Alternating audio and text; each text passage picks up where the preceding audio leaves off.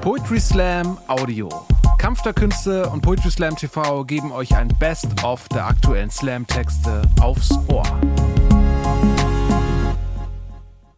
Ähm, ja, als äh, Wortlaut Ruhe mich äh, angeschrieben hat und gesagt hat, hey Fleming, wir würden gerne, dass du ähm, das Ruhrgebiet äh, vertrittst im Battle gegen Hamburg, habe ich gedacht, ha, ihr Idioten, äh, ich komme aus Lübeck. Bin quasi hier in Hamburg äh, groß geworden. Ähm, insofern habe ich extra für heute ähm, einen neuen Text geschrieben. Ähm, um, und das äh, Team vielleicht unterwandert, aber man weiß schon. ich einmal kurz äh, zu Beginn in meine norddeutsche Vergangenheit äh, zurückbesinnen.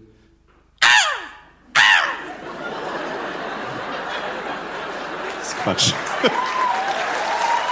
Das ist Quatsch.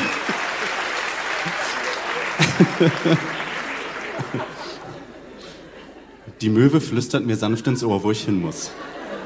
Als ich heute Morgen beim Aufwachen einen halbierten Hering in meinem Bett vorgefunden habe, war die Sache klar. Ich muss den großen Rat der Norddeutschen aufsuchen.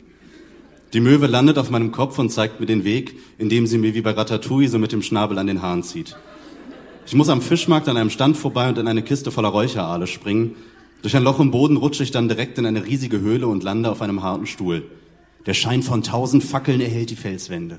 An einer langen Steintafel sitzen direkt vor mir in einer Reihe zwölf Gestalten, der große Rat der Norddeutschen, unsterbliche Legenden. Ich sehe Johann Hinrich Thielemann, den Erfinder des Franzbrötchens. Ich sehe Helmut Schmidt, der gerade drei Zigaretten gleichzeitig raucht. Und ich sehe sogar diesen einen Typen, der sich mal ein ganzes Wochenende lang hier im König der Löwen Theater auf dem Klo versteckt und mehrere tausend Euro Schaden verursacht hat, weil er drei Shows gesehen hat, ohne zu bezahlen. In der Mitte der Leute sitzt Klaus Störtebecker, legendärer Seeräuber und unvergleichlicher Kapitän, Bezwinger unzähliger Schiffe und stürmischer Meere, gefürchtet von Kiel bis Friesland, ich schlucke schwer. Störtebecker erhebt sich. Ja, Tag auch, sagt Störtebecker. Fischbrötchen? Ein Bediensteter bringt mir ein Tablett. Ich greife ein Matjesbrötchen. Am langen Tisch nicken mehrere Norddeutsche zustimmend. So, also das Ding ist nicht, du musst jetzt für uns ins Ruhrgebiet und dann unterwanderst du die Schnarchnasen da. Die werden so ein bisschen freck schon, gut?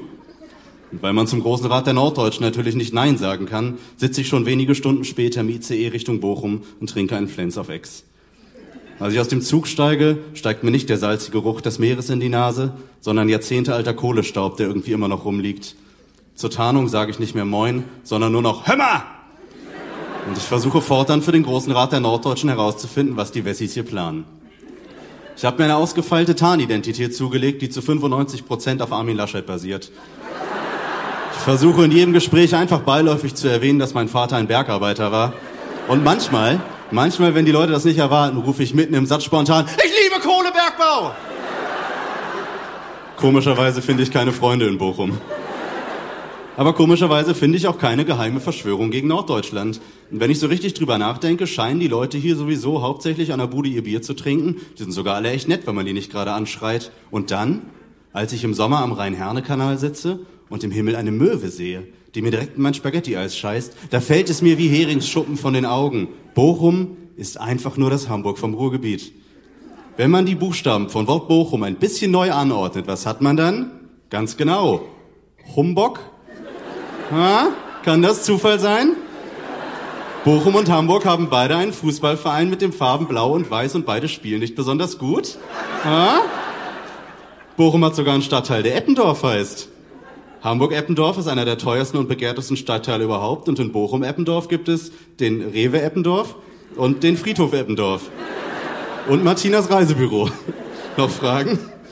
Und zu guter Letzt wurde ich schon in beiden Städten am Hauptbahnhof von einem Betrunkenen angepinkelt. Manchmal stimmt einfach alles. In Sachen Kulinarik muss Bochum sich vor Hamburg nicht verstecken. An meinem ersten Tag hier habe ich sogar festgestellt, dass man auch im Ruhrgebiet Fischbrötchen essen kann. Und als die Lebensmittelvergiftung dann vorbei war, konnte ich mir auch das andere Essen anschauen. Und dann dann habe ich den Taxiteller entdeckt. Ich sehe hier im Publikum zu Recht einige fragende Gesichter, keine Sorge. So geht das den meisten Leuten, die 80 Prozent ihres monatlichen Einkommens für ein 9 Quadratmeter Zimmer zu bezahlen müssen, weil man vom Küchenfenster aus die Alster riechen kann. Der Taxiteller ist Bochums feinste Spezialität und eine Ode an grenzüberwindende kulinarische Freundschaft, Currywurst und Pommes und Gyros und Tzatziki auf einem Teller. Das ist eine absolut wilde Mischung, damit quasi das Lapskaus des Ruhrgebiets. Bochum und Hamburg, das sind am Ende einfach zwei Seiten der gleichen goldenen Medaille. Und ich finde, man müsste sich an dieser Stelle eigentlich zusammentun und gegen das wahre Hassobjekt vorgehen. Bayern.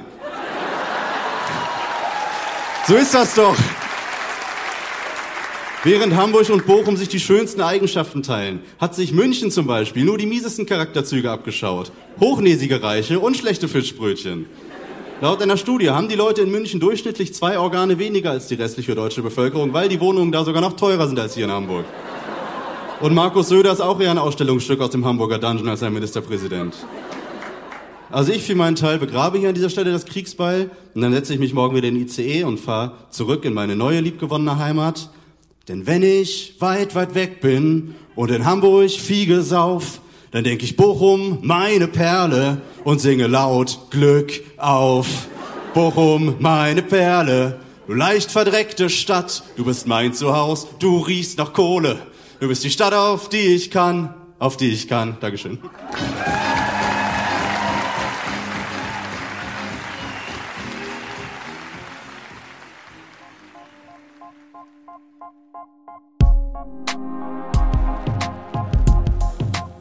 Danke fürs Zuhören. Wenn ihr mehr Slam-Texte aufs Ohr wollt, folgt uns auf Spotify, Apple Podcasts und überall, wo es Podcasts gibt.